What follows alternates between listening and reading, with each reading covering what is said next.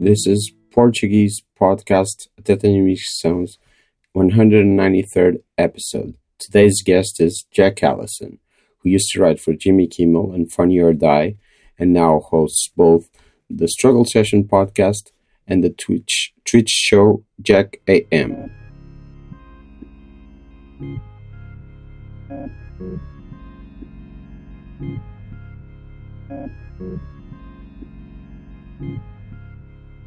Yeah. So, wh- what's this thing about a fraternity you were tweeting about?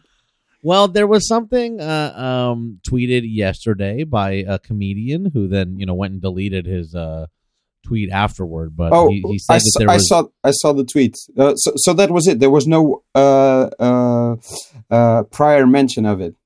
that it was, was it. I, I just I am I it was yeah it was simply the the PFT tweet. Um, you know that I. You know, uh, I'm just making jokes about it. Basically, I think it's, uh, I think it's what a what a what a thing to exist is how I feel about that. But but uh, let's let's uh, contextualize. Uh, uh, Sure. Uh, PFT wrote that he had heard that many of the men who who, who were uh, I don't know caught up in the Me Too scandal, The Me Too men, yeah, the Me the Too Me Too men, men, yeah, have been uh have been meeting in a group that they call a fraternity and listening to uh Jordan Peterson um recordings or you know teachings I guess you would say. yeah, and and and bonding over that and trying to I don't know, Yeah. So I guess you know Chris Hardwick and Aziz Yeah. and all these guys and Louis are like getting together and calling it a frat and listening to watching Jordan Peterson on YouTube together. I mean, you know, it's one of these things that's like, wow, I didn't like anticipate that happening, but you sh- I should have, you know, Yeah, it makes I should have seen it yeah. coming. Yeah, Yeah. it makes a, a lot of sense. Because uh, you're you're very outspoken on Twitter. Uh, uh, Uh, thank you. Well, I guess thank you. I mean, or that's a fact. I guess I should No, say that- that's just a that's, fact. That's a truth. uh, you, you- I don't know. You you write comedy. You're a writer. You know, I was I I, I haven't like done writing Okay, in a little yeah. while actually, but uh, you know, I have been a professional comedy writer in my life. Yeah, but that's that's your that used to be your occupation, and you were in the business. Yeah, I worked at uh, I worked for uh, more than a couple of years at the uh, the Jimmy Kimmel yeah, Live show. I know. And and you, you did you you you wrote for him uh, uh, the Emmys and the Oscars and Yep, Nope. I wrote for Yeah. both. Uh, yeah, both those as well. yeah, but but now you're very outspoken on Twitter and you do your own show. well, you know, uh, um, yeah, I, you know, it's the two are connected. You know what I mean? Like when you Yeah. work in Hollywood, uh, you do you're not allowed to say things that you maybe would like to say. I mean, like you ultimately are a representative of the show that you work for, and part of what you're getting paid for is to like uphold an image or something like that. And uh, I didn't want to do it anymore, and you know, uh, I was struck out and made a new image for myself, and I'm allowed to say what I want to say. Uh, uh, I'm not making nearly as much money. I will say I'm not making nearly as you cannot make as nearly as much money. Uh, you know, uh, doing it on your own, but uh, I, I think it's it's a little it's a little more exciting to do all the the web stuff that that I do. yeah, but that was a conscious effort on your part then.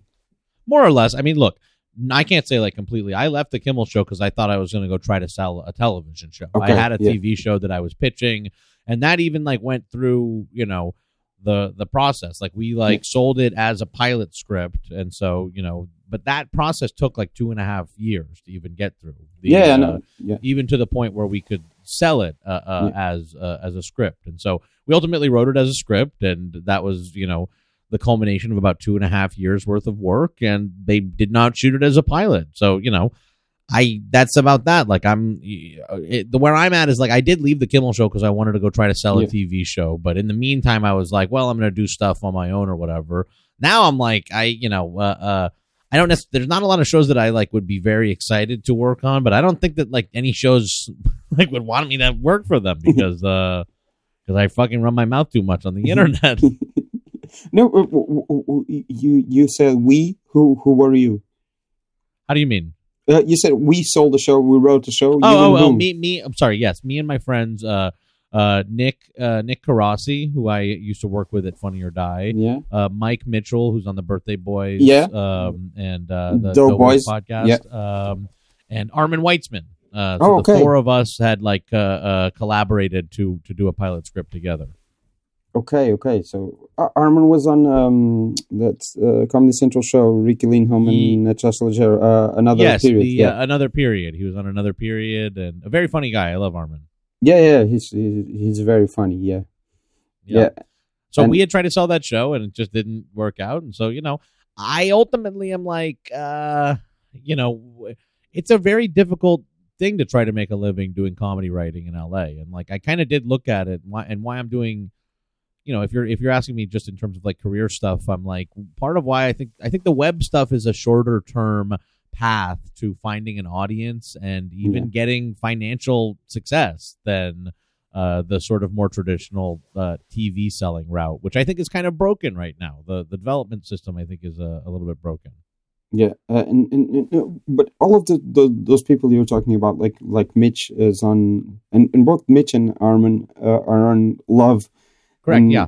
and you you I don't know you you don't seem to be very much of a fan of the Judd Apatow produced uh, thing You know, okay, so love. I don't have a problem with love. I don't. Okay. You know, I think that Judd is is has has some Judd Judd stuff is just very. uh uh I, There's like, God, what what? How do you put it? Like, there's just um. There's like similarities in Judd's works that you you can't like you. It's not like once you see them, it's very hard to not see them uh, after you know uh, from that point forward. Okay, but but but, but no, all the, all those people and they're, they're all in the periphery of, of comedy Bang Bang and Earwolf, which is Yes, I don't, uh, something you uh, people you uh, I don't know corpor- uh, not uh, institutions you you rail against sort of. yeah. Uh, I guess that's true. Yeah. but you were uh, I don't know you, you you're always talking about how Earwolf uh, uh, I think they will start doing that uh, So I heard. soon. I yeah. heard that they're going to start paying. Uh, although you know, I haven't seen it like said officially or anything Yeah. like that. Like, look, what do you want me to say? Like, all, all I can think about Earwolf uh, is that like I don't know anything about it. I did not work at Earwolf. I don't go on Earwolf podcasts. I'm not part of that crew. But for me, I'm like. They don't pay any of the guests. You know that is what the brand was built on. Was all these people going on to do improv? Uh, uh, that's what people listen to the shows for. I think it's even a little bit different than going on as yourself and doing an interview. You know Yeah. what I mean? Like when you're It's- going it's- on doing improv, you're doing creative work and Yeah. you're like creating. It's writing. You're doing writing basically. Yeah, yeah, yeah, Um, yeah. And so for me, I'm like, if a company ends up selling for sixty million dollars, you know, I I think you can't say like improv is valueless. You know what I mean? Yeah. I'm like, I'm like, well then like I think value was actually generated from the work that those people did on the podcast. I really do. Uh, and so like I think to say otherwise, it's like, but, but the money all just like went to the people that were the executives at the company or like back into the company uh, uh, to invest in itself and like create more value for you know the people who had you know who had ownership uh, uh, stake in it. But uh, uh, uh, we're, we're talking uh, uh, just to contextualize. Earwolf is a podcast network. Uh, I think Yes. it was the first podcast network. I read the, um, uh, that book that came out um, a few years ago. Uh, the comedians by uh, what was his name? Drunks, Thieves, Scoundrels, and the History of American Comedy by Kliph Nesteroff.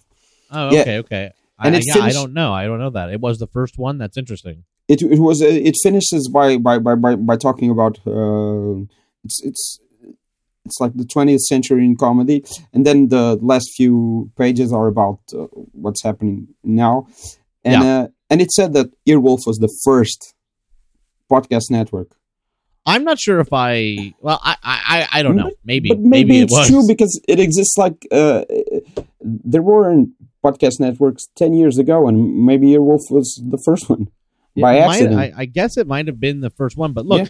my ultimate feeling about Earwolf and Funny or Die and even College Humor and sort Yeah. of the new media boom that sort of happened around the same time as the improv boom is that all these things were part of a larger ecosystem that enforced this idea that, you know, comedy was not worth paying people for. Yeah. And you know, I I kind of ultimately think I'm like I understand why when they when things were really lean and when they're trying to build a company and everything like that, you know, you can justify it to yourself why it's okay to do that, but you know, we are so much deeper into this thing at this point and a lot of these places are still like with the exact same business practices. And a lot of them like didn't end up being successful because of those business practices. So it's like we all, you know, lived and worked under startup mentality and we like scrapped and saved for the greater good. And it's like, for what end? These fucking companies like Funny or Die's going out of business. yeah, yeah, and, and- you worked because you worked for Funny or Die, and uh, I did, yeah. You, were you ever a UCB person? Oh yeah, I was. Uh, uh, I was on the Harold team and Maude team at UCB, which are Okay. just to uh, uh, add, add some context. Those are the house uh, uh, improv yeah, and sketch teams. sure. Yeah, yeah, yeah. I, I, I know. I read the Del Close book, the, the Charna Halpern book, and and also oh, I- you I read the bought- one, the one, the uh, what is that one? Uh, Truth the and Comedy? fucking- Truth and comedy. I read Truth and comedy. and I, I also read the manual that Best. I think it was Besser Walsh and and, and um, yeah, the and- UCB and manual. Roberts. I've had it. I've read it out. too. Yeah, yeah. So, so I, I, I've never, I've never, never, I've never been to an improv show. Interesting. so do you? know- Are, so you're like you're you're almost like from afar, like a student of comedy and of like Yeah. the world of comedy. yeah, sure. I've, no, I, I've been to to to Los Angeles. I've been to the UCB. Oh, okay. Oh, Uh, really? But you've never seen improv. No, no, no. I saw Put Your Hands Together and fell asleep during a Doug Loves Movies show afterwards. That's funny. And I and I've been to New York to Union Hall and but mostly stand up and live shows, not uh, necessarily improv. Right. Yeah, Yeah, I mean, improv. Uh, um, yeah, I don't know. I, I, I, I think that we kind of were coming to improv is just uh, it's like a. I don't. I don't find it that fun to watch. Like, Yeah. it is exciting when you're first watching it because of the magic trick of it. But Yeah. You know, once that loses its like uh, shimmer, and a great way to for it to lose its shimmer is to like learn how it's done. Uh, I find improv shows. I, I think that they can be transcendent, but I mostly find them like extremely fucking grating and uh, tiresome. Yeah, but but but isn't uh, it, that happens with every one of them, or just the bad ones? Because there are a lot I- of I would say- ones. I would say that the just the bad ones, but Yeah. like I would say even the good teams probably do more bad than good shows. Yeah. You know what I mean? Like, yeah, yeah, sure. But but when it's good, I think it can be like truly transcendent. You Yeah. know what I mean? But I think when you're first watching improv, even like middling improv, you're like, holy fuck, that's like incredible. And then when you kind of learn the the bag, like the tool bag of tricks, which you probably know just from having read those books, it kind of is like, okay, like I, it's not really improv. They're just like doing the rules they know. You know what I mean? Yeah, yeah, yeah. Yeah. but I don't know. Uh, I, I I can't defend something I I've, I've seen I've seen shows I've heard broadcasts I, I don't know I've heard Spontaneanation and the one that Besser does Improv for Humans and stuff like that. Yeah, and but, yeah, I think they're. I, look, I I think that there are very good improvisers, Yeah. and there can be exceedingly like very exceedingly good improv. Uh, I I I've seen extremely funny stuff, but I just you know I don't know. I I find it almost like I guess I've just seen too much bad stuff that I'm Yeah, like now I just almost have like a PTSD reaction to the idea of going to an improv show. yeah, of course, and, and there's a lot of lots of bad comedy in general. So uh, Yeah. it's, it's Most of it, more, More, more, yeah. more bad than good. Yeah, but, but but what I was getting at is you rail against the sort of institutions that thing about uh, Earwolf and also UCB because UCB doesn't pay its its improvisers and and doesn't pay anyone who performs performers in general Correct. performers Well, in and in fact, the people on the house teams actually have to pay to Yeah. be on the team. So like that, you know, not to the theater, but Yeah. they have to pay to a coach to be able to do those shows. So you know, I'm I, I'm even of the mind. I'm like, look, whether or not you think people should get paid at UCB, we should at least start with you should not have to pay to perform Yeah. at UCB. Yeah, but uh, um, s- seeing as you you you also talk about Funny or Die, and and you seem to have gotten into sort of fights, not not fights, but um, discussions with uh, arguments with Adam McKay. Yep. Yeah. Uh, no, it's like you're on the periphery of all those things, and you actually um, uh, sometimes get to be, uh, I don't know, in the presence of some of these people. I've met I, I've met and worked with a lot of these people, and uh, I like know them, and so I am in a kind of weirdly unique position. And also, I think Twitter has changed like the shape of how conversation works. Yeah. Uh, like you know, uh, uh, and so I, I, I, you know, these people get so much adulation all the time, and like, Okay. and I, and I honestly think, look, I there, I have a philosophy too, which is that like you can do as much as you want, like railing against like Trump or whatever on Twitter. It's all good, but it's not going to like actually do anything. Like when you're like getting mad at Trump on Twitter because like he they people that are like right wing conservatives, especially like this new crop of like death cultist racist like uh uh conservatives, like they're just you're not going to be able to win them over. But people that like think of themselves as good people and who like are progressive and like believe that they mostly see eye to eye to eye on you. I actually think a lot of times when you hit them from the left, like they hate it. They'll always tell you like this is not the right way to do it, but then it actually does end up like affecting change because they're like most willing to hear you and like want to do something and feel bad about it. But a lot of times you have to like wield the thing of making them feel bad. You know what I mean? Like yeah. uh No, but that's that was what I was trying to get at. Uh, like, uh, have you seen that happen? Uh, I mean, yeah, I, I think that the UCB people, uh, I think that they were there. They have been like slow to move, and they Yeah. have uh, uh, been resistant to the idea of change. But I actually do think that, like, you know, they uh, uh, that they are like wanting to hear and move in the right direction. And yeah, I do think that you know, uh, uh, I don't think that that would have happened. And as much as they will say like it, you should never do it like this or whatever, I don't think any of that would have happened without like sort of public shaming. Not necessarily by me, but just in general. Yeah, yeah, like, of course. Seth Uh, uh, articles and everything like that. Uh, by whom? By Seth? Uh, By Seth Simons. Yeah, uh, uh, yeah, I know, I know. A lot of the UCB stuff. Uh, um, and then also, you know, I would say like uh, uh, Adam McKay. Like, I don't really want to get super into like my private conversation. No, no, no, no, He no. already gets mad at me about that. but I would say that like Adam has in the past like heard me and he's been frustrated with me, but he definitely like you know doesn't like he like you know is like you're right about this. I'm gonna like he like Yeah. does it like he does live his politics. That's all I'm trying to do with a Yeah. lot of these people is I'm like you know it's all well and good to get like nice headlines and good feelings from like saying political things, but it really isn't like worth anything if you're not living your politics. Like I'm I I, I said this to Kate the other day. I was like if your politics if, if like if it doesn't matter when it matters then it like never matters you know what i mean like uh, uh, you, you, Kate?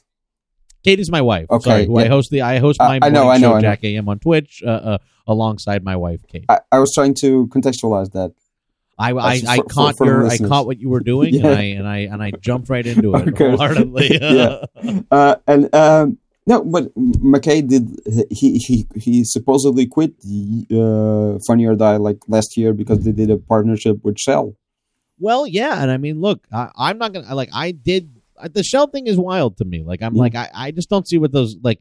It kind of does reflect to me like what the whole company became and sort of the like inherent like sort of gross hypocrisy Yeah. of it like that they have this washington dc arm where they're doing uh, uh actually like political lobbying for I, you know, left of center. I wouldn't say like left policy, but like you know, uh, cap policy and shit like that. Uh, um, but then they're also actually doing like an advertising campaign for an oil company. Like, and I actually talked to them around this time, like, because this was like the first at the first point when I was like, I was actually trying to get Funny or Die to like unionize. I was like, Yeah. here, I was like trying to do this thing to the people at Funny or Die, not to McKay. I was trying to do it to like the CEO and stuff over there, where I was like hitting them from the left, and I was like, I think that they're gonna like relent and you know like do the right thing just because like I'm because they want to do it. They don't want everyone to be mad at them Yeah. or whatever.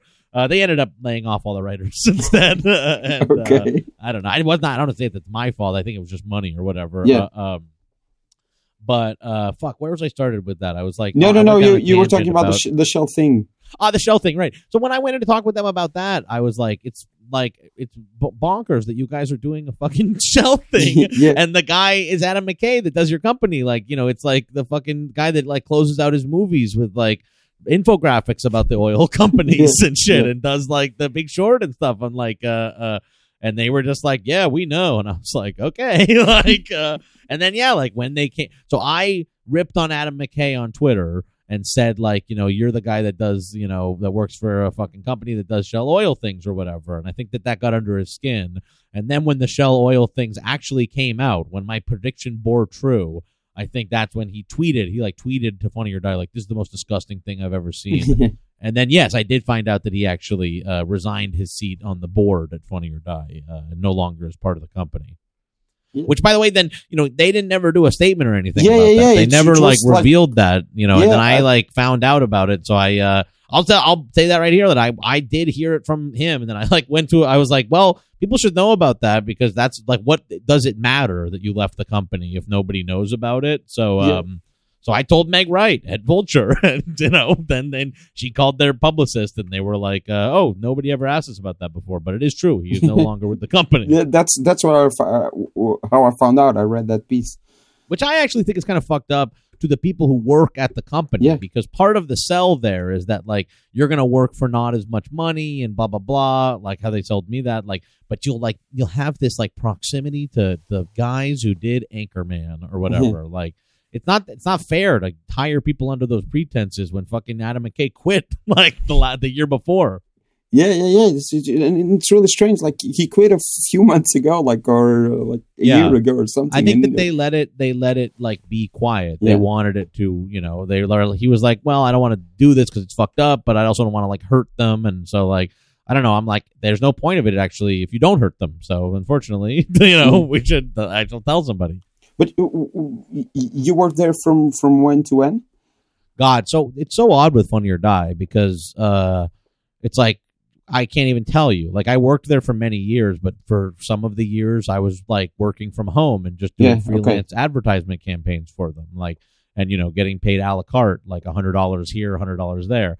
There are times like months and months where I was on permanent freelance, where I was going into the office all day, every day, Monday through Friday, but I was not a full time employee and my like you know, employment had to basically get like renewed by a producer at the end of every week. Uh, Cool. And then there was like a period of time when I was a full time employee. Then there was a period of time when I was like a full time employee. I didn't have to be, you know, finding out whether I would come back the next week, but you know, I still wasn't on payroll, so they didn't have to give me health care.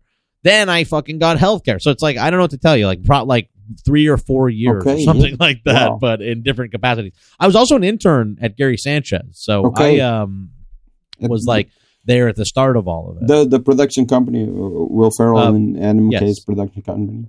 yeah, yeah, which is like basically you know uh, it's on the same. It's like part like their company. They're they're different companies. Well, I guess they are very different companies, but they're just always like occupying the same space. Like Yeah. they're always in the same building. Yeah, yeah. and uh, I don't know. They've done lots of. I don't know. Was, I was. I don't know what I was trying to find on your Twitter account, but you were. Uh, um, I don't know. Uh, I don't know. Trashing the house, the movie The House. That's a Well. Gary Sanchez movie, no? I don't know. I, yeah, look. So look, here's some of my shit about that. Like I, I never saw the that. movie.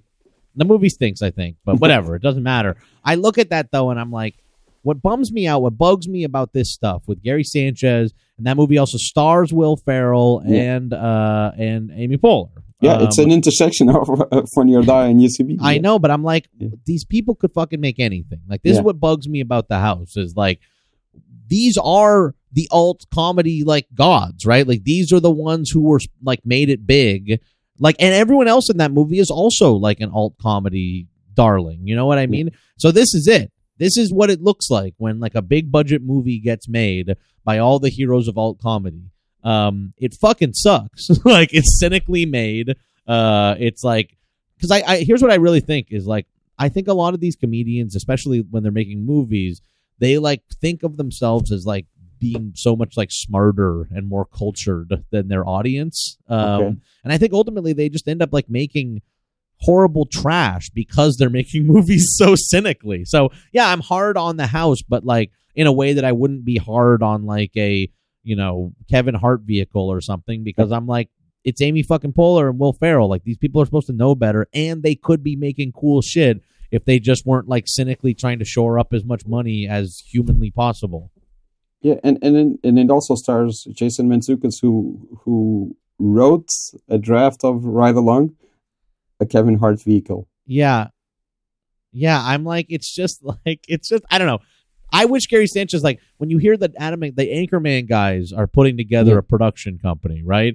It's Yeah. like, did you really think it was going to just end up being like Mark Wahlberg two handers, like daddy comedies and shit, and like the Sherlock Holmes movie? I'm like, That's this a, sucks. Like, the it's just Sherlock lazy. Holmes movie is a is a Gary Sanchez production. Yeah, that's a Gary Sanchez. And, uh, yeah, that's like a total Gary Sanchez. Yeah, I, I don't know. I can't believe. Yeah, Yeah, it's yeah, it is Gary Sanchez Yeah. Productions, That's a- Columbia that's a, Pictures. Gary Sanchez. It fucking that was like Shell for a long time too. That that one is another great example. I'm like, they're just making movies, whatever. They're making movies so cynically over there. They No, but really that's- are. that I seems they're like- so cynical. I haven't seen Holmes and Watson yet, but I It saw the fucking. I, I it's like I saw the trailer and they were doing the selfie stick. Yeah. I mean, come And I fucking thought- on. this is a Will Ferrell, John C. Reilly vehicle. I know. And then in this year too, which the thing is like they probably did shoot that in like 2014, but I'm Yeah. like, cut it, cut it. Don't put it in the fucking movie then. You don't have to put it in the movie anymore. Um, I don't know. Like I, I think those I think those movies are made cynically. And then also it's like the guy who directs the movie is like Etan Cohen, who is just like a sort of careerist, you know, Hollywood guy. Yeah. Like they were working with all these like young talent, very funny people at Funny or Die who have basically gone on to like have almost no careers and like no certainly no help from the folks over at Gary Sanchez. Meanwhile, they just like bring in like the same old crew, like the people who just get work on movies because they've worked on movies before. Um, I don't know. It could have been something much cooler, and I actually think they would have like made better and more successful stuff if they had, uh, you know, like cared about comedy a little bit more. I guess like had like had a little more respect for like the audience that goes to see comedy movies in the world. I don't, that's like, uh, I guess how I feel about it. I don't know. You you maybe cross paths with some of those people. Can you can you tell who are you referring to? Who you are referring to? Like people I, I'm you think disappointed in these people because I think they're funnier. Well, okay, who do I think are talented? Yeah, like I No. think Ryan Perez. Ryan Perez is a very talented Yeah. person. Uh, uh, who used to direct a lot of- excellent work at Funny or Die, Yeah. and he's done a couple jobs since. But I think he should be much more successful than he Okay. is. Frankly, like you know, if they had Ryan directed iSteve for Funny or Die, and I'm like, you know, why the fuck is Etan Cohen right doing Sherlock Holmes? Uh, uh, I also say Danny Jelinek is another like hyper talented director. He's Yeah. not doing any work with them, or and you know he should be. Uh, uh, I would say. I mean, I don't. I, I don't want to say that these people are not doing work with Gary Sanchez. Yeah, I don't fuck. I don't know to be honest with you, but like work people that I love that are great are Ryan Perez, Danny Jelinek, uh, Scott Gairdner. Um, Uh, Scott Gairdner is the best. Yeah, Yeah, Scott, I'm- I'm- Scott's the I'm- absolute best. I'm. Portuguese, so uh, Tiny Puppets is it's even funnier to that to is me. so funny. That's Yeah. so funny. and it's it's like I don't know uh, how even how how Scott himself uh, uh, sees that because he, he there's a whole nother level, a whole different level of uh, of brilliance to it for me. That's That's it. That's so funny. I'll tell Scott. I'll tell Scott you said that. I, I, I, I, I'm a journalist. I write for a newspaper, and I wrote uh, about that. That I had to. And I wrote about it uh, a few months ago when it came back, and I, I think it didn't, it didn't catch on very much this this time. Well, it's all part of the, you know, like Puppets is. I, I didn't catch on as much as it as it should have, of Yeah. course. But uh Scott's just making stuff all the time. I think Yeah. he doesn't even like really. He just wants to be making cool shit for people that like it more than uh necessarily getting a huge viral audience or something. Although I'm Mm. sure he'd be happy to get that too. yeah, sure. And and and I was really uh, impressed when I found out that uh, the the the the cult of the room came from him. yeah, no, Scott is. Uh, He Scott started it. Yeah, he wild. did that. It's so wild. he, he, he went to see the movie and said, "People, watch this movie." yeah, him and another Scott. guy. I don't, can't remember his name. Yeah. The guy who wrote the book, I think. The guy who ended up writing the book. No, no, Uh, no, no, no, no, no. That's I don't know. I don't. I don't think so. I think it's a colleague I of could his from. I film school. Yeah. better than I do. I don't know. I, I, I interviewed the what's the name of the guy, the the, the actor, not uh, Tommy Wiseau, the guy Uh, who co-wrote the the other guy. Yeah, sorry. Uh, I interviewed him when he came here, so he talked about that Scott, and he mentions them both by name in in, in the book. Uh, Greg Sestero. Greg Sestero. Yes, yes. I was Yeah. just trying to find it too. He mentions both of them by name, and it's like uh, it's Scott So funny. Scott Gairdner and and the other guy who was a colleague oh, of his. I can't remember. I don't Rousselet. know. That's so wild. Rousselet, Michael Rousselet or Rousselet. Oh, okay. I don't feel like I even know the name, but maybe that's not And what I I was thinking of. I think he does something called the five second five second movies or something like that, and he wrote. Uh, he directed the Oh, movie five second films. Oh yes, I Five recognize seconds. this guy. Dude Bro Party Mass- Massacre Three. That's uh, I recognize this guy. Okay, so Sarah was in. Yeah, So Yeah, but- funny. yeah, but other people. Scott Gairdner. How do you say his name? Gairdner. Gairdner, Scott Gairdner. Gairdner, uh, Gairdner, God, okay. who else? Like Weiger should be working more for yeah, Sanchez. Weiger. I mean, Weiger look, is like, really like, funny too. I know yeah. Weiger like does get work from them and everything, but I'm like, why is it that the movies always go to the same guys? And also, by the Yeah. way, look, I post a lot about Mark Kvamme, who is the uh, VC guy who put up the money for Funny or Die, Yeah. and his son Michael Kvamme, like just the son of the guy who put up the money. Is like who they have writing the Will Ferrell movies. You know what I mean? Like that's who succeeded out of Funny or Die is uh, Michael Kvamme, who is uh, writing a Will Ferrell movie now, and I'm like, where is the Ferrell movie for Gairdner? Where is it for uh, uh, Jelinek? All these guys, like, you know what I mean? Like, there are so many talented folks that came through Funny or Die, and it's like they just don't like look at them as you know being like approved to write to make TV and movies. Like, they just end up going with like the same old sort of like Hollywood approved, uh, uh, you know, second generation people. Yeah. Uh, you're also very active in, in, in bashing. We started by talking about him a bit uh, in bashing Louis C.K. Yeah, I guess I am. My fucking Louis thing went, you know, I, I took a clip of Yeah. Louis stand up and it Yeah. really uh that really went that really fucking that really took over the whole internet for a little while. That was pretty wild. But, but, but were you a fan of his before uh, the I guess allegations I, I would came say out? that I was. I would say that I was, but I also got very tired of the Louis thing. Yeah. Um earlier. Like I was I I didn't like Louis before the jack off stuff, which I did hear about, like, and I was like not that into the jack off stuff. You know what I mean? yeah, I was of course. which yeah. I was also like, it's like so weird. This guy's like acts like he's the philosopher king or whatever. Like that always bothered me. But what I was like not liking Louis about was like I don't like the the the not comedy genre of comedy. Like I don't like the like Master of None Louis show kind of comedy where it's like they're it's just a comedian doing like kind of an art film and Yeah. then like somehow that like wins all the Emmys. Like I just was not that into that format, so I was off Louis for a little while from that. But I I can't deny that I'm like I thought Louis was a funny guy, and you know we all lived through the Obama administration when he was the philosopher god. So you know there there were times in my life when I was drawn in by Louis C.K. Yeah, of course. Yeah, yeah, sure, sure, sure. I was telling. Uh, I don't know. You heard through uh, like rumors about him before the allegations came out. there were just jokes about it and Yeah. people knew like i had thought like many people did because everybody knew that it was a, a two girl you know uh, two woman singing yeah, I, I uh, thought that was. Garfunkel. Garfunkel so did, I, so did I. Yeah. So did everybody. And so there was a short period of time when I thought, like, when I had heard it wasn't true because they were like, somebody asked Riki, and Riki was like, it never happened or Yeah. whatever. So I was like, well, maybe Louis like didn't do it. Like that was when like uh, Tig was starting to talk a lot about it. I was like, yeah, but Tig said it was like you know the singing girls, and you know Ti Riki said it didn't happen, and I was like, hmm, maybe not, but uh. But yeah, like I had heard about it. Uh, uh, yeah, like they talked about it at that party. Like people knew about it for a very long time. Yeah, yeah, yeah. And I, I heard, I heard their names. Like I was told their names. Uh, it's Yeah, like Dana- Dana, Dana- and Julia.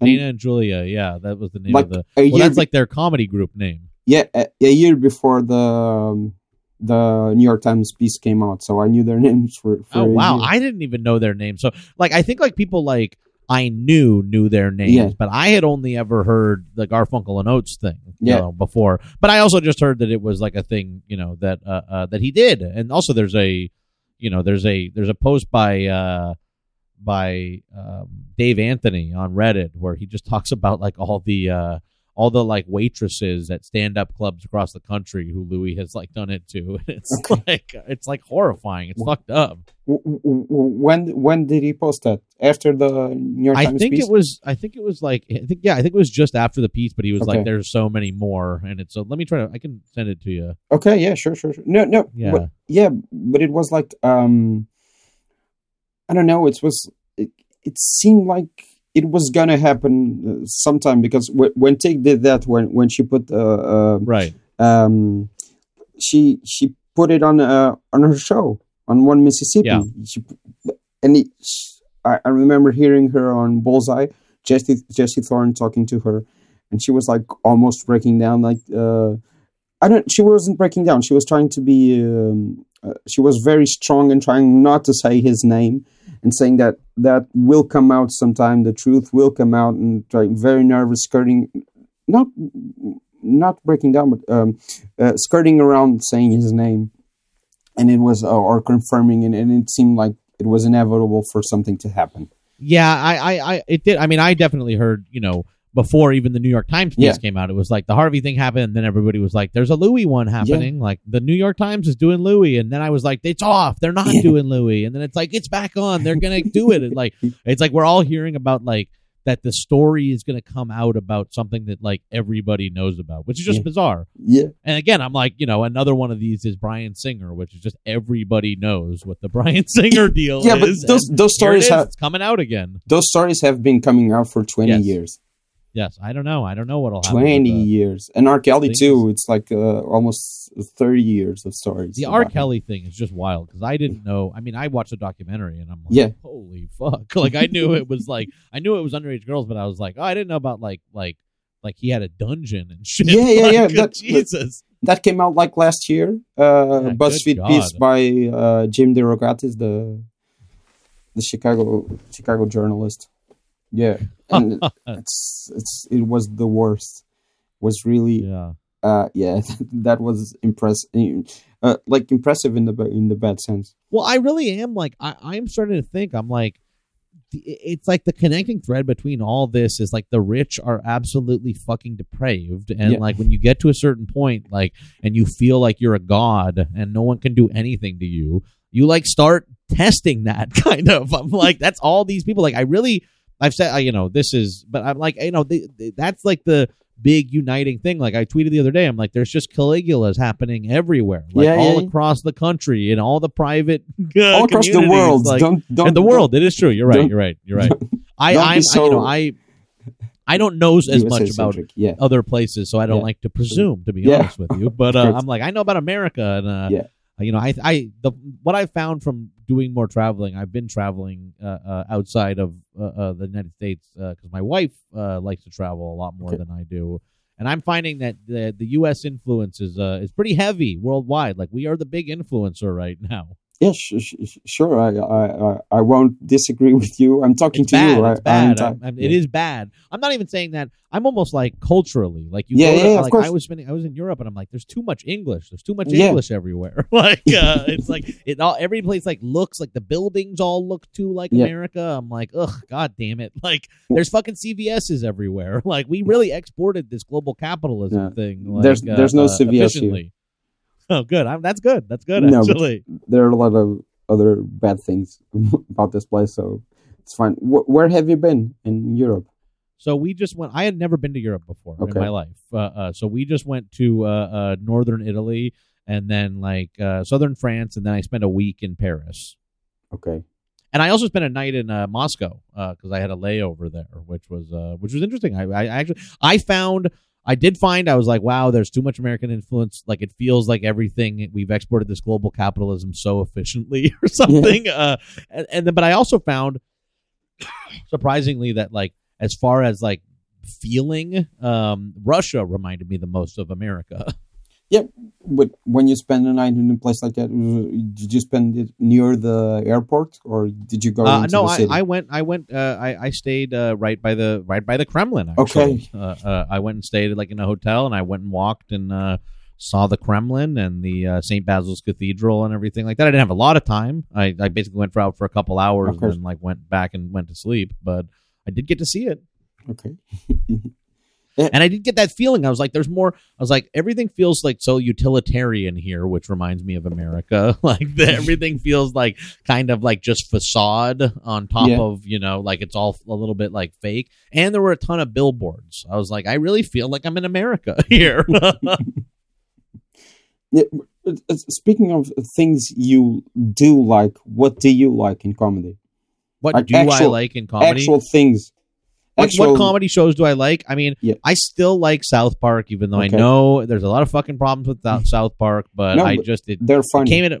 I but I'm I'm almost like you know recognizing it in myself because for a Okay. long time I would have been like they're perfect and I'm like they are not perfect, but I think they're the best we got and I do think that uh uh I do like that they've done it's them doing the show like it's going Yeah. to be like a life's work and it will reflect like what you know them doing it you know what I mean Yeah. like they don't have all these staff writers and all this shit like there's not different eras of the show really so I do love South Park um, I love Mr. Show still. Like I, you know, that is uh, uh, seminal.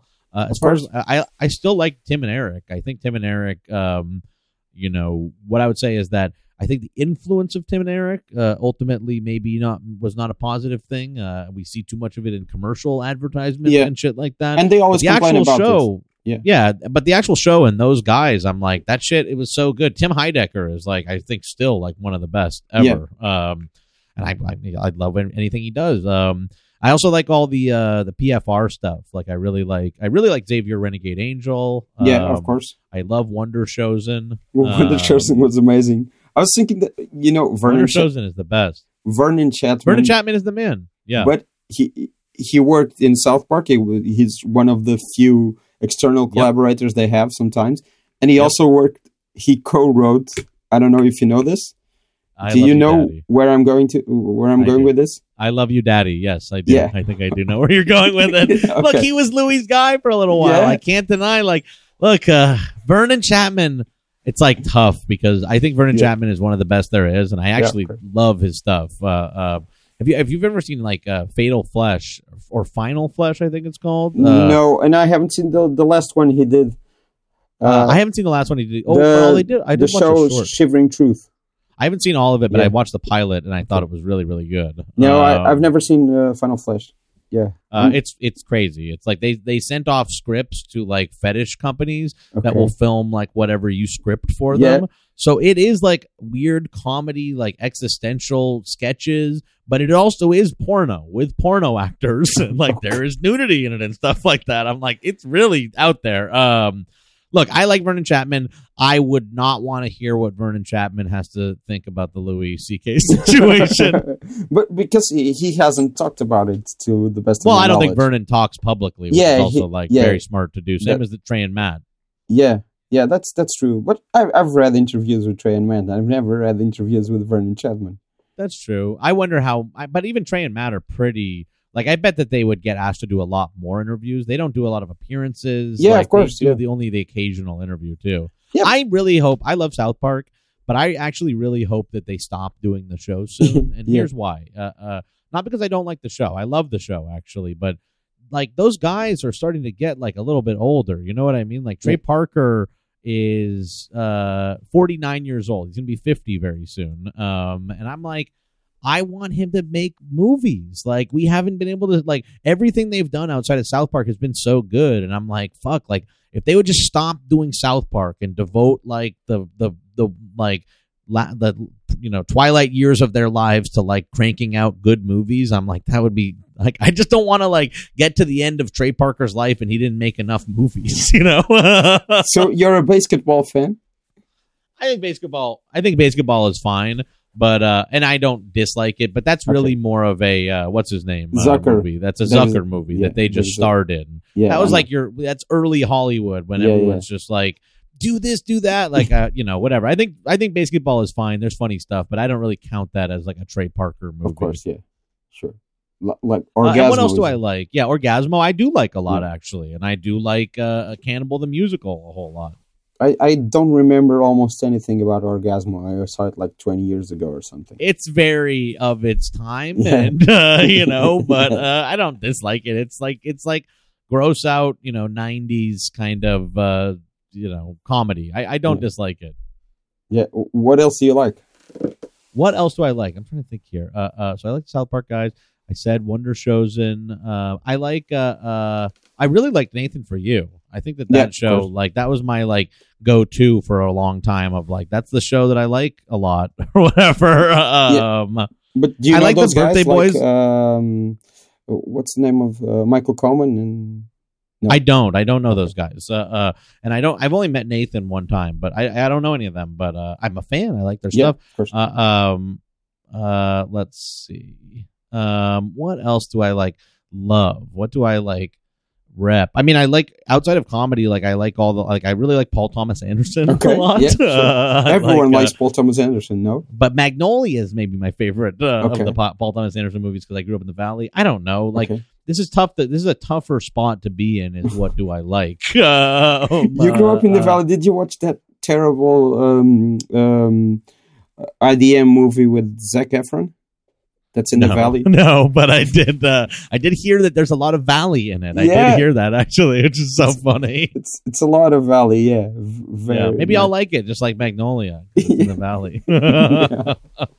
No, we are your friends. Like from the guy. yes, yes, I remember from that. the catfish guy, Max yes Joseph. from uh yeah Max from Joseph. Nev. Nev did it. no, no, no, the other one, the Max Max Joseph. Oh right, the the yeah okay. The director. I'm trying to think like uh what do I like really like. I was seeing Vernon Chatman's like uh, his career, and he also works with Jon Glaser. Yes, Jon Glaser's the man. Oh, I love Delocated. I Yeah. love Delocated. He worked Uh, on uh, Delocated. That's, I haven't watched all of Jon Glaser Loves Gear yet, but I I do love it. and There's the other, the Neon Joe Werewolf Hunter too. Um, I I haven't watched that actually. I Yeah. haven't watched that. I haven't watched any of that yet. That's- I really need to catch up on Jon Glaser Loves Gear. I don't watch a lot of comedy now. Yeah. Like I actually find like comedy, uh, it's like tough. I need to like get back into it and learn a way, learn how to become a fan of comedy again because I just did comedy too much, and now I just find it like. It's like it stresses me out or something like uh so I I mostly what do I watch that I Why like be- I'm But why are you watching for the scenes? For the oh, they did this, they did I that. think I think I think when it's really good, like I am like, fuck, I should be making something Yeah. good like this. You know what I mean? Yeah, sure. And when it's bad, I'm just like, oh god damn it! Like people are getting fucking paid for this, and like this is such hacky shit. That's so obvious. You know what I mean? It's just Yeah. like there's no nice middle point. Like if it's good, I'm jealous. If it's bad, I'm upset with it. or if it's uh, on UCB, Funny or Die, or Earwolf, you're then I have issues. You know what I mean? Then I'm like but- politically, I'm against it. no, no, no. But you're not. You're not thinking people are getting paid for this. Yeah, true. That's true. Actually, I mean, well, I don't even like, I, you know, yes, exactly. I, I just don't take in any of that stuff though. Yeah. Okay. Yeah. What else do, do you you can remember? Yeah. Sure. I like, uh, uh, uh, as far as are we specifically thinking about comedy here? Okay, let me think about this. For a I don't know comedy or anything. second.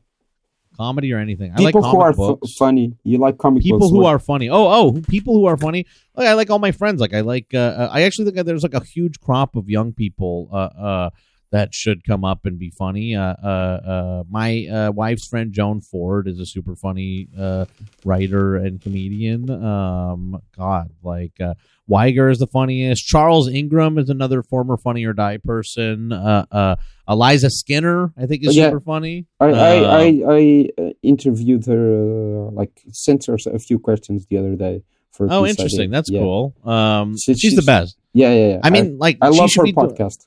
Like Joe Hartzler, I think is the funniest. Like, Yeah. uh, there's so many people. Like when you're talking about like what do I like, I'm like, Yeah. okay, what are the TV shows I Yeah. like? But there's so many people that I'm like are you know uh, uh, not doing well enough yet. I'm like, uh, there's so many funny people. Um, uh, uh, Courtney Davis, who I used to write with, I'm like, I think she's just teaching at UCB still, or uh, uh, Becky Feldman, who I used to write with, is very funny. Like Alana Johnston is the funniest, and she should be uh, uh, like booking everything. She's like super funny. Um, yeah, I don't know. Like I could, uh, uh, but I'm not like super. In, I'm like not even like that plugged into the like underground world Okay. of comedy and who's good and stuff. You know. It's not something you seek out, yeah. I don't know. I guess. But you do watch movies. You were saying you're talking about Paul uh, Paul Thomas Anderson. God, I guess. I mean, like, I, I need to catch up on movies. I was actually getting more onto books lately Okay. because I like uh, uh, movies. I, I like. I, well, first of all, Kate and I are at an impasse of what type of movies we should watch. So, like, I really only want to watch things that are like classics. I don't want to watch things that are trash or whatever. Um, and she mostly wants to watch trash. So that's just uh, cuts out uh, what we're able to watch. Uh, I just read the whole Dune series Okay. uh, over the last like couple months, and I really did. Li- I, I did like it actually, even though I think he gets. Uh, I think once he gets into too much of the breeding program stuff, I'm like, is Frank Herbert maybe a Nazi? Actually, like when we're like in like book five of breeding programs and shit, I'm like, hmm, I don't know. Actually, this is starting to feel a little. This is not the like how religions are formed Mm. thing that I signed up for. like, uh, what else? Um, um, God, if you're just asking what things I like, No, I so- don't know. Broad Just- category. No, Uh, if you want to understand how the conservative movement, uh, you know, grew and took power in the United States, I would suggest reading Rick Perlstein's, uh, you know, trilogy. Um, under uh, fuck, what was it called? The first one is called. Uh, um, it's a Goldwater book. Let me see here. It is Barry called uh, Before the Oh. Storm. Before the Storm. Uh, yeah, and then the second one is Nixon Land, and the third is the Invisible Bridge. I think that those uh, uh, three back to back, they're a nice Yeah. little trilogy, and uh, they helped me to understand, Yeah. you know, what has gone on with the modern, you know, uh, GOP. I've, I've I've I've seen this before the storm one. Yeah, Yeah, it's oh, the Before the Storm is like it. It's maybe the least like sexy of the books because it's not doesn't have like Nixon or uh, uh, Reagan on the cover. But I'm like, oh, Goldwater is. You have to understand Goldwater to understand all of it. and he's wearing cowboy hat on the cover. Yeah, Oh yeah, that's that's that's Barry Goldwater. great. yeah, that it is. That it, there he is. That's But- like the uh, the father of modern conservatism. No, but you were saying that you you you don't uh, have that pleasure in watching comedy anymore. But uh, do you miss writing comedy? Do you still write from Um, time to time? I want to do more writing. Okay. Um, I'm doing some writing. Uh, I do the morning show. You know what I mean? Yeah. Like I think that that scratches a lot of the itch of uh what you know of doing like topical comedy. You know what I Yeah, of mean? course. Like uh, the sort of like you know just gar- like I wouldn't call it garbage. uh, Okay, when I say disposable. I think topical comedy is disposable, and I don't think that that's like a negative thing to say. I Yeah, of that course, it's that's, like, something that makes sense today. Now, yeah, sure. yeah, it's a different scra- itch to scratch. You know what I mean? So I do kind of, I am like fulfilling my creative needs uh, uh, as far as doing like topical comedy and having takes and everything like that. I would say between the morning show and Twitter. Um, you know, I I never have really written anything like long form. I haven't Okay. done like a full screenplay or you know, I've written a pilot, but we haven't, you know, we didn't get it made or anything like that. But uh, I Yeah, want to do. I, like I need to do more of that long. stuff. Yeah, it's like 20, 25 pages or so. I need to do more of that stuff. I need to be able to motivate. It's hard for me to motivate because I do think that like I I you know whenever I think about doing writing something, I think about like how the industry is structured and like I go to the next step. I'm like, okay, but when I finish this, what do I do with it? It just is too much um stress. So I uh have just uh but I would like to I, I do miss uh writing and I you know it'd be nice to go I would like love to get staffed on a show that uh would have like a finite beginning and end and uh that I could just like work on and make some money that would be nice but uh you know maybe I'm maybe you can't be like mean about Hollywood and have anybody ever hire you so I have no idea There's, I- don't know. I follow some uh, uh, sort of outspoken people, like Owen Ellickson, who writes. For, Owen Ellickson Sup- yeah I, Superstar. Owen Ellickson is uh uh is good uh uh I like Owen Ellickson and you know I I, I whatever I, I I should try harder too like I can I I bitch a lot that I'm like you know no one hires me or whatever like uh because I'm too mean online but I'm like I also have not like been trying to do writing uh, let me ask you this because I've never talked to anyone who ever wrote on uh, uh, award shows like the Emmys or uh, Sure. or the Oscars. How how was that experience? Um, uh, Weird. it's it's okay. So I don't write. I didn't when you write for the host, and I Yeah. I was brought on because I was we were writing for the host. Of course, we're only yeah. writing for Jimmy. Um, you only write for the host, so I didn't have to write any of the Yeah, like sure. uh the like banter bullshit. That's Yeah, like yeah. a whole different team. Uh, uh, so you know how was it writing for the award shows? Like it's very like writing for the Kimmel show. You know what I mean? Like. In fact, most of the time, because we were doing it concurrently with doing the Jimmy Kimmel show, it was just it was literally not different from working on Yeah. the show. Like we would get assignments about the show, and then we would also receive assignments for like a round of jokes for Academy Awards or whatever. You know, uh, um, as far as the actual like, it was exciting to go to the night of the actual thing. You get to go to all the the you know uh, read throughs and all that kind of shit. The like uh, the dress rehearsal and everything. Um, but you know, it's just a big fucking TV show. You know what I mean? Sure, like I'm sure. like I I like uh, it's like you go to the rehearsals and it, it does kind of like remove the glamour of it uh, uh, in a real way because it's like oh this is just like something everyone is like required to go to Yeah. because of like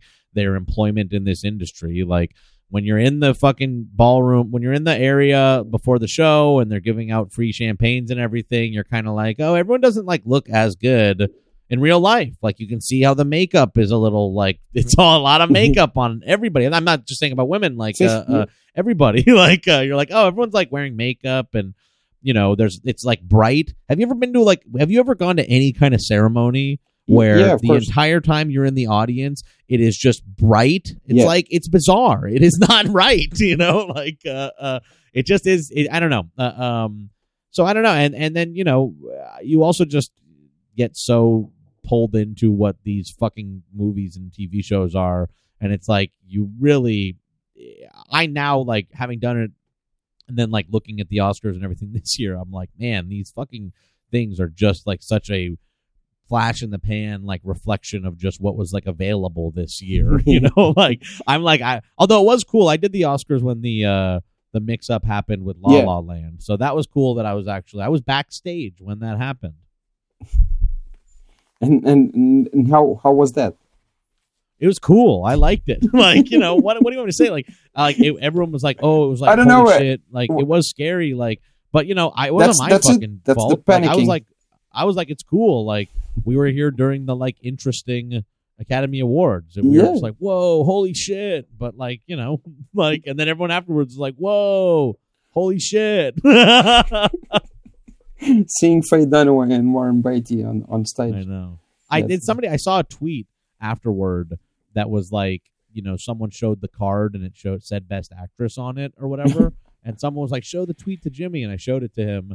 And then he made me walk back to show it to uh, warren beatty like show him on your phone and i had to show warren beatty the like tweet that was like and i get and by the way warren beatty and faye dunaway i'm like i saw them afterwards and i'm like these people are not like they're too old for you to be putting them out on stage like that. Like I don't even know that they like they just seemed like sad and confused and like they fucked up. Like I felt bad.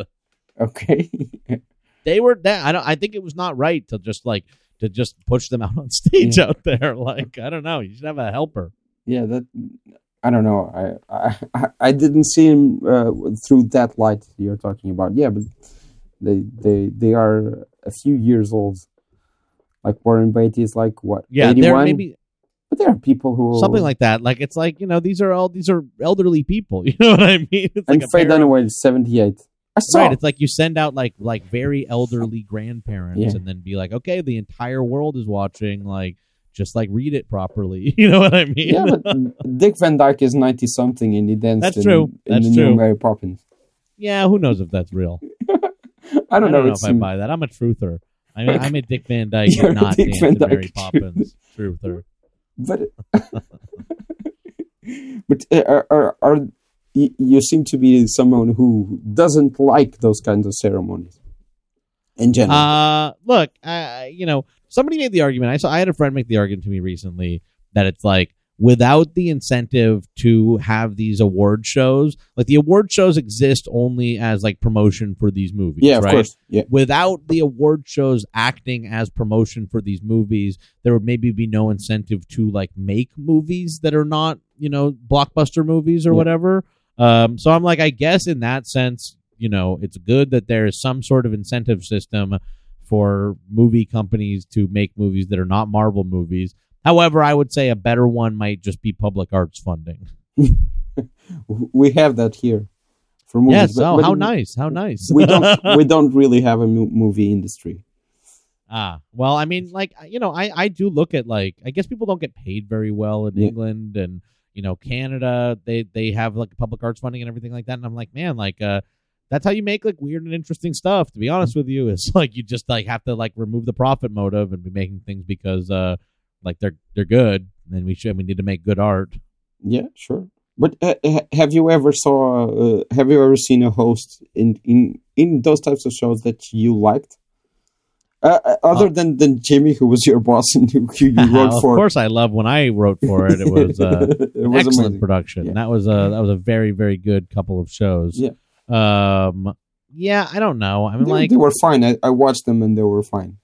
yeah. Thank you. Uh, um, I'm trying to think. Like, I mean, it's like you you critique these things now. Yeah. We see so many award shows that it's like when they did the Golden Globes, they were like, you know, Andy Samberg and uh, uh, Sandra Oh did good because like they didn't they weren't out there too much. I'm Yeah. like, the bar has gone to such a weird place at But this point. I, I did like, that, that that joke. I think it was uh, uh, Rhea Butcher asked on Twitter who wrote that joke, and uh, Gabe Liedman said it was him and Which Andy. joke?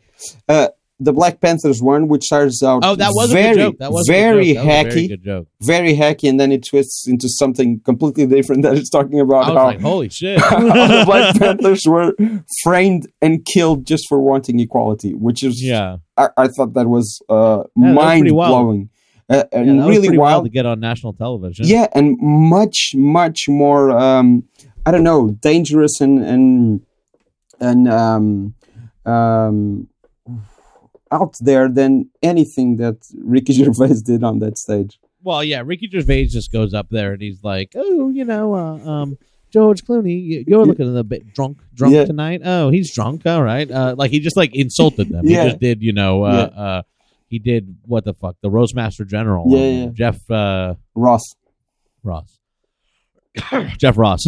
yeah, yeah, and it, um, and it's like it, there there had never been a joke like that in one of his things. And that that and and the one where they called out Les Moonves when when they introduced the Big Bang Theory. yeah, guys. which I think was made them uncomfortable. yeah, very much pretty good. uncomfortable. That That's was amazing. funny. That was That- pretty good. Yeah, I'm like, you know, how do people do on these shows? I'm like, these shows are are like pretty useless. Yeah. You know, they really are just like promotional events. The Golden Globes I thought was so funny that they had the people who were in the movie come out and be like, in Yeah, our that was movie- really I was like, this like is just like actually an ad for the DVD now. like Yeah, it's too yeah, weird. Yeah, that, um that's what it is. I, I who's good? I, I I wonder if it's possible to be good Yeah. in these particular shows. Yeah, of course. Yeah, sh- sure. Yeah. yeah. But I also do think we have a pretty bad crop of uh, of hosts, host types right now.